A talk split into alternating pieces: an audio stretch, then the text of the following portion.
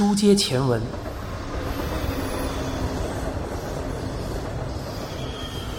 离开公寓后，岸谷问道：“帝都不就是前辈毕业的学校吗？为什么不直接告诉他呢？”那家伙的反应让我不爽。他八成是理科的。学长也对理工科有自卑情节啊。岸谷鬼头鬼脑的笑了。草剃想起汤川学的面孔，回应道：“因为我身边就有个家伙，老让我不爽。”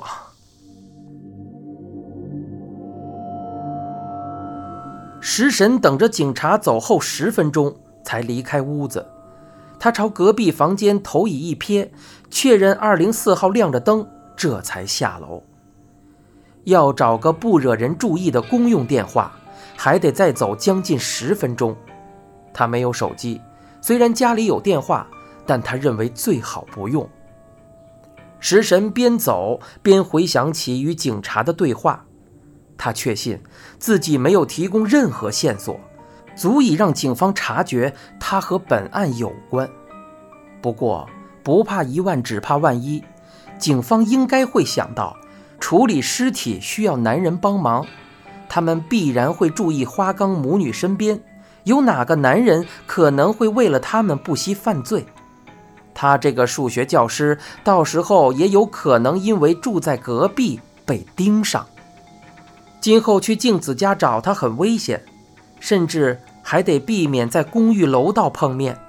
之所以不从家里打电话，也是基于同样的缘由。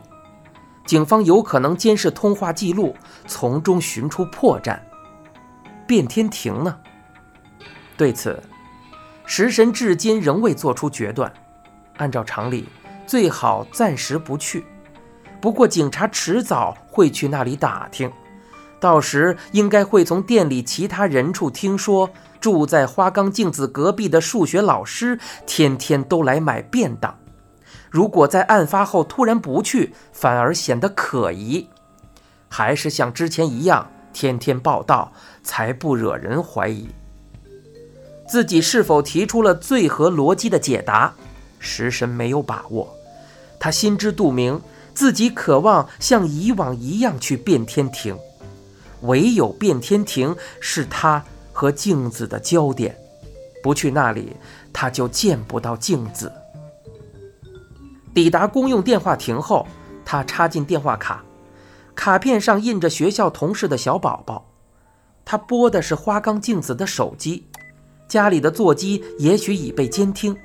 虽然警方表示不会窃听普通百姓的通话，但食神不信。喂，传来镜子的声音。食神之前和他说过，联系时会打公用电话。我是食神。啊，是。警察刚来过我这里，应该也去过你那里。是，刚刚来过。他们问了些什么？食神在脑中整理分析，记忆镜子所说。现阶段看来。警方并未特别怀疑镜子，盘问他的不在场证明应该只是例行公事，有人闲着才被派出来确认真假，如此而已。不过，一旦查明富坚的行踪，发现他来找过镜子，他们必会紧锣密鼓地朝他展开攻势，追问他最近没见过富坚的供述。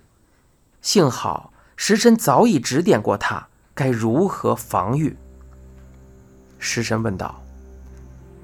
令爱也见了警察。不，梅里待在房间里。他们迟早会找他问话，到时候该怎么应付，我已经说过了。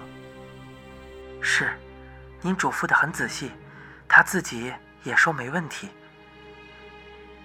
我再啰嗦强调一次，没必要演戏。只要准确的回答对方的提问就行。这个我也告诉过他了。还有，你给警察看过电影票存根了吗？没有。您说过，他们没要求之前不必拿出来。这就对了。你把存根放在哪里？抽屉里。请加载电影简介中。没有人会小心保管电影票存根，放在抽屉里反而显得可疑。我明白了。再有，食神咽下一口口水，用力握着话筒。便天亭的人知道我常去买便当的事情吗？镜子觉得这个问题很唐突，一时语塞。我想请教你。店里的人怎么看待住在你隔壁的男子常去买便当？这点很重要，请务必坦白告诉我。这个，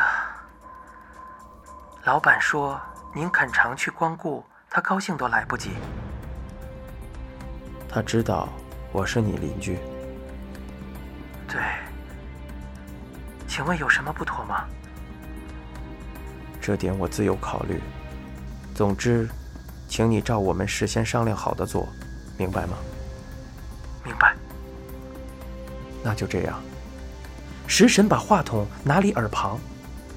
啊，食神先生，请等一下。镜子叫住他。还有事。谢谢您处处费心，您的恩情，我和梅里永远也忘不了。哪里？那就这样。食神挂断电话，镜子最后那句话令食神全身热血沸腾，连腋下都出汗了，滚烫的双颊被冷风一吹，格外舒服。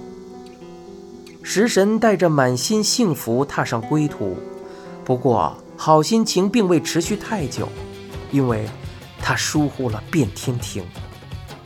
他发觉自己在警察面前犯了个错。警方问起他和花冈镜子的关系时，他说只是偶尔打个招呼。当时，他应该把他去镜子工作的店里买便当一事一并说出才对。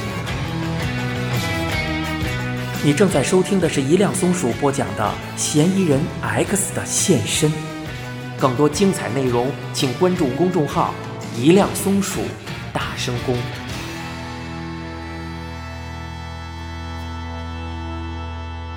你们查证过花冈镜子的不在场证明了吗？监工把草剃和暗谷叫到桌边，一边剪指甲一边问道：“草剃说，已经查过 KTV 那边了，他们是老主顾，店员记得他们，也留有记录，从九点四十分开始唱了一个半小时。之前呢？母女俩看了电影，就时间来考虑，是七点整那一场，散场是九点十分。”之后，他们去了拉面店，没有出入。草剃这样看着记事本报告着。监工说：“我没问你矛盾不矛盾，我问你查证了没有。”草剃合上记事本，耸耸肩说道：“没有。”你觉得这样合适吗？监工冷然抬眼看着他。组长，你也很清楚。电影院和拉面店是最难查证的场所。监工听完草剃抱怨，把一张名片扔到桌上，上面印着“玛丽安酒廊”，地点在锦细町。这是什么？监工说：“镜子以前上班的地方，三月五日那天，富坚去过。遇害五天前。听说他打听完镜子的事才离开。”说到这里，就连你这个二愣子，也明白我的意思了吧？快去查证，查不出来就去找镜子。监工呵斥道：“你正在收听的是一辆松鼠播讲的嫌疑人 X 的现身，预知详情，请听下回。”